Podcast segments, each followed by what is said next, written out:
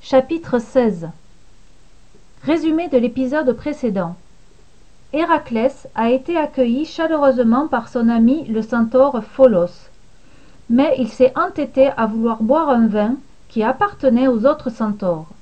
Ceux-ci, très en colère, l'ont attaqué, et un violent combat fait rage. Un champ de cadavres.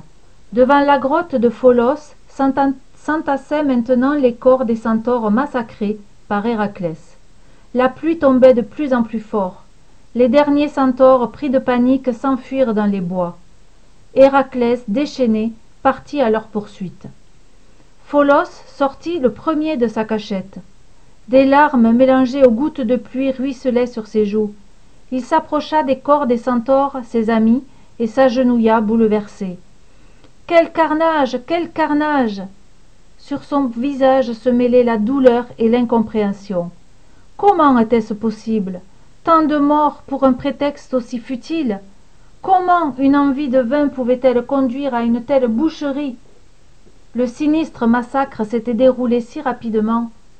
Comment des centaures aussi vigoureux avaient-ils pu mourir si vite d'une simple blessure? Toutes ces questions s'entrechoquaient dans la tête de Pholos. Il arracha délicatement une flèche de l'un des corps. Non hurla Iolaos, qui bondit hors de sa cachette. Ne touche surtout pas cette flèche Trop tard. À cet instant, la flèche échappa des mains de Pholos et se planta dans son pied. Le centaure poussa un cri rauque et s'écroula. Il était mort. Le sang de l'hydre de Lerne, murmura Thésée. Les flèches étaient imprégnées de ce terrible poison. Voilà pourquoi Héraclès, seul contre tous, avait vaincu si facilement ses attaquants. Héraclès pénétra dans la grotte, le corps fumant, ruisselant du sang des centaures. Il portait dans ses bras un centaure blessé. Celui-ci gémissait faiblement. Avec des gestes doux, Héraclès le déposa sur une litière de paille. Le centaure blessé tourna la tête, et au même instant Conidas et Thésée le reconnurent. C'était Chiron, le vénérable Chiron, le grand professeur. Héraclès semblait désemparé. Maître, maître, murmurait-il, ma flèche t'a blessé par, mégarde. Je ne t'avais pas reconnu parmi les assaillants. Le souffle de Chiron était haletant. Il souffrait manifestement beaucoup. Que puis-je faire pour te soulager? lui demanda Héraclès éperdu. Dans un râle, le vieux Chiron répondit La mort, apporte-moi la mort.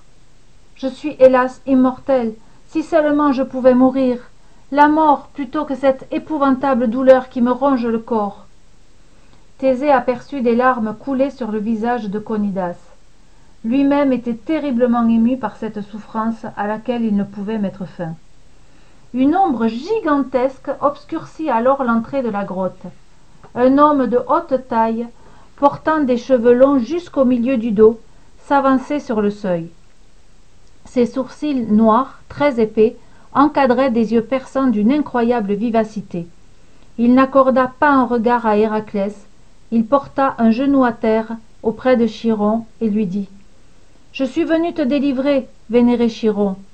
Le vieux centaure blessé ouvrit les paupières, esquissa un faible sourire. Oh Prométhée, toi ici Prométhée caressa la tête du centaure avec tendresse. J'ai vu ta blessure et ta douleur infinie. J'ai obtenu de Zeus que nous fassions un échange. Tu me donnes ton immortalité, et je te donne ma condition d'homme mortel. Ainsi, tu seras en paix. Thésée tremblait de la tête aux pieds. Il avait toujours rêvé de rencontrer Prométhée, celui qui avait donné naissance au premier homme sur cette terre, et voilà que le titan se trouvait à quelques mètres de lui. Prométhée se pencha doucement sur Chiron et déposa un baiser, sur ses lèvres. Le vieux centaure eut un sourire paisible et mourut. Prométhée se redressa. Il était devenu immortel.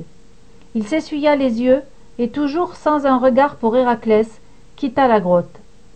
Thésée ne put s'empêcher de l'admirer. Tant de force et de sagesse se dégageaient de lui. À cet instant héraclès découvrit le corps de son ami pholos il adressa à iolaos un regard interrogatif. Lui aussi c'est une de tes flèches qui l'a tué oui ta propre flèche cria iolaos. Puis il tourna les talons et quitta la grotte en courant. Héraclès s'effondra en pleurs. Il prit folos dans ses bras le serra contre lui en gémissant. Mais qu'est-ce que j'ai encore fait? Quel monstre suis-je donc? Un silence lugubre s'abattit sur le mont érymanthe une odeur étrange planait une odeur qui soulevait le cœur de thésée.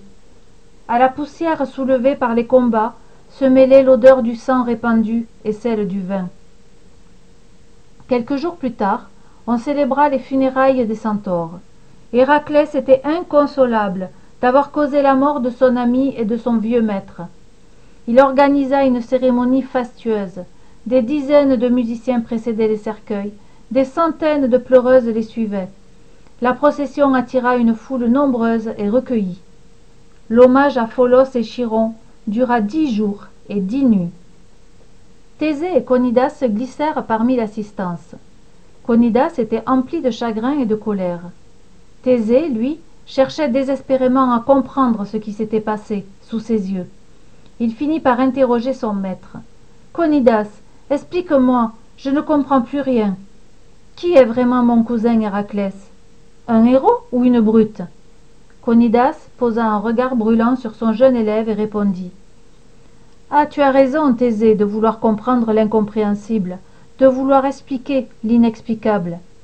Il est temps que tu saches mais je te préviens après avoir entendu ce que je vais te dévoiler tu ne pourras plus jamais regarder héraclès de la même manière. À suivre